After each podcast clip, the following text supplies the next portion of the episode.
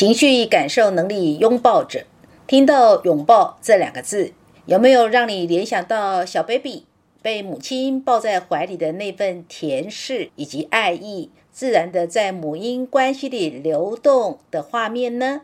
情绪感受能力也是人们与母亲之间的情绪对待关系所形塑出来的情商能力。人们从母亲给予的母爱品质。自然的会形成一个人对安全感跟归属感的品质是什么的本能需要，因为襁褓时期、童年时期从母亲那里得到母爱的品质会内化，会形塑成为人们认为什么是最有安全感，什么是最有归属感，或者什么是最让自己没有安全感，什么是让自己渴望的归属。为什么珍妮佛讲话会是这样正反讲呢？因为情绪感受本来就有两面性，如果是受到来自其他人格能力的协调，或得到生命风景里的不同情境的祝福而情商能力好，或者是说，如果是受到其他人格能力的耗损，或者是冲撞，或者是说受到生命风景里的不同情境的考验，就会造成情商能力差。情绪感受拥抱者的人，从母亲那里所得到的母爱滋养是务实型的。什么叫务实型的呢？就是非情感导向的，是物质具象导向的。譬如，母亲会带小孩去吃美食，会花钱去买东西，给小孩买好的衣服或玩具，给孩子一个舒适的居家生活。而所谓舒适的居家，是说住起来舒适的，而不是说豪华的。母亲所给予的母爱表达是以物质来给出，母亲是透过物质来表达母爱的关怀，大过于母亲以情感的关怀来给出母爱。当一个人是这样被母亲对待的，因此他会自然的形塑出一个心理现象，就是他会发展出舒适的。愉悦的物质享受需求的满足，等同是母爱。譬如在他成年之后，当他自己也会赚钱，不管他是孩子的父亲或者是母亲，可能就会带着孩子去吃美食。你说这样是不是复制小时候他自己被妈妈对待的生活经验呢？等于是他在表达人跟人之间一种情绪滋养的时候，他会用物质导向来表达。再来，情绪感受拥抱者的人，在情绪的需求上，什么东西是母爱的替代品呢？玩具熊，或者是他小时候盖的那条毛巾，或者是那个枕头、那个抱枕，或是那个绒毛玩具等等。你们呢，可以去观察情绪感受拥抱者的小孩，很有趣。珍妮佛观察过很多的案例，他们小时候可能是有一样东西，可是到他都已经长大了，甚至都已经十八、十九岁了。那个东西都已经快烂掉了，他还是不愿意丢掉。而他不愿意丢掉那个东西的原因，是因为他对于那个东西有感情。为什么他对那样东西有感情呢？因为每当他抱着那样东西的时候，就仿佛是妈妈抱着他的感觉。那个东西就等于是母爱的替代品。情绪感受拥抱着阳光面的人，就是人群当中最能够照顾老人、小孩、家人的人。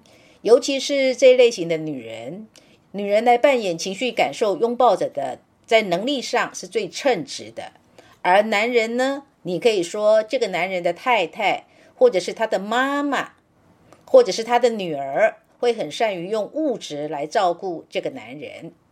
情绪感受拥抱者，他们会倾向于要一个住起来舒适的家，会很重视房子的居家设计、舒适感跟美感。所以，室内设计师如果是这类型的阳光面，就代表他做室内设计这个领域可以赚到钱，因为这是他的人格能力。当这个人格能力用在居家生活的舒适打造上，当然也是生活里跟房子居住上的设计好缘分。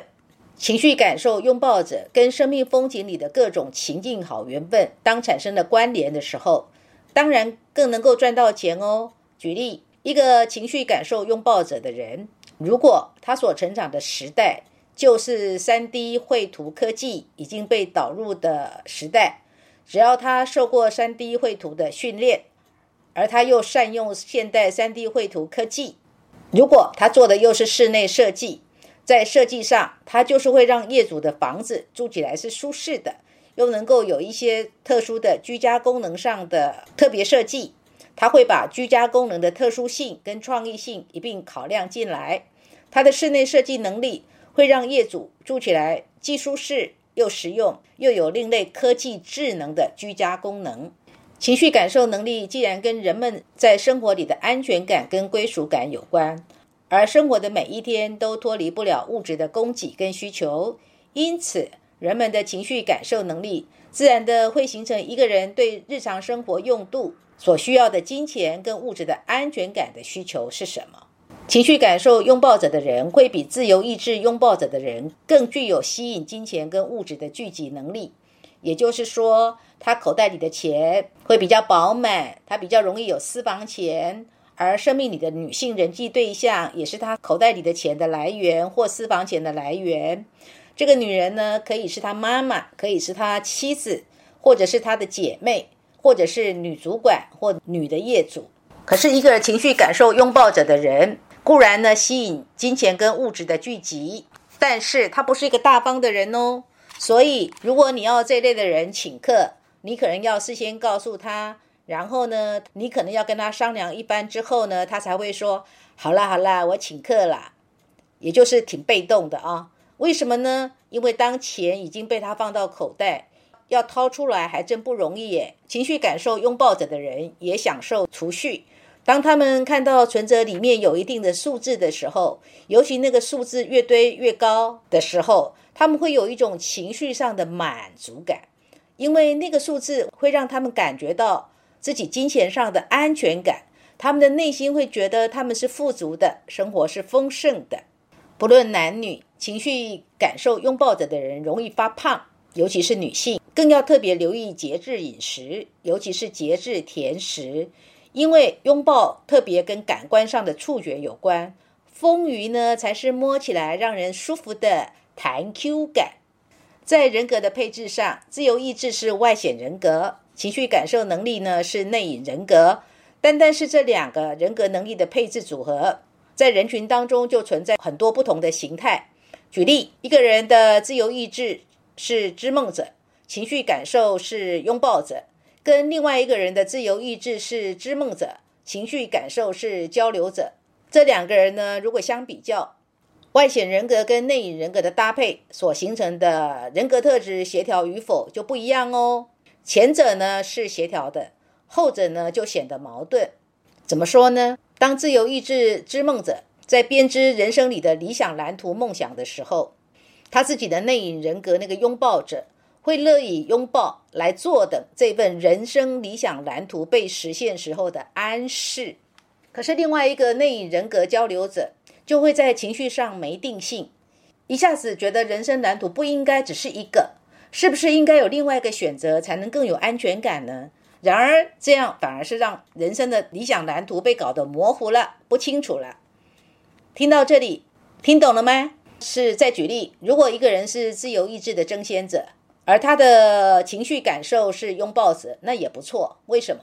因为自由意志争先者的人太冲了，这个时候。他自己的那个内隐人格会帮他把关，就是说他情绪上的安全感会来帮他把关，让他变得呢比较和缓一些，不至于太冲过头。可是如果一个人自由意志跟情绪感受都是争先者，那这个人就很容易冲过头，而且又自我中心，就会更加鲜明化，而造成的个性造就了他成者为王，败者为寇的人生写照。在待人的处事上呢，更容易呢，当外境不顺的时候，就会更因为个性上的硬冲、硬闯、莽撞而加速阵亡。听到这里，会不会想说，那奇怪了，怎么讲了这么久，珍妮佛老师还没有讲人物故事呢？好吧，那就现在来说说吧。珍妮佛认识一位情绪感受是拥抱者 Z 型的女女士，她年纪呢跟珍妮佛差不多，她的自由意志是织梦者。年轻时候的她呢，也不是刻意或怎么着的，就是顺水推舟的做了贸易生意。就这样呢，刚好顺风顺水的搭上了那个贸易起飞的年代，所以现在的他早就已经过着财富不渝，而且称得上是丰盛的日子。每一年，他都会去日本的京都呢住上一阵子。去日本京都呢，就仿佛是去度心灵的安适假期。他说，走在京都的路上，街上的建筑物，看过去的景致，让他特别有一种回到园艺家园的生活感，太舒适了，情绪特别的放松。珍妮佛去过他台北的家。虽然他没有受过正统的室内设计训练，但是呢，他有一种天生的室内设计的熟悉感。他只要翻翻室内设计杂志，寻找灵感，自然呢就可以成为他指导室内设计装修业者，去帮他完成他想要的居家设计。他的房间很有意思哦，映入眼帘的呢就是飘逸的雪纺纱，是他的床帘。当珍妮佛看到那个床帘。这不就是自由意志之梦者所要的浪漫吗？而床上的那个床单啊、被套啊，用的都是高级纯棉的寝具，那不就是他的情绪拥抱所要的那个安全舒适的触摸感，以及睡在上面的安全感吗？听出重点了吗？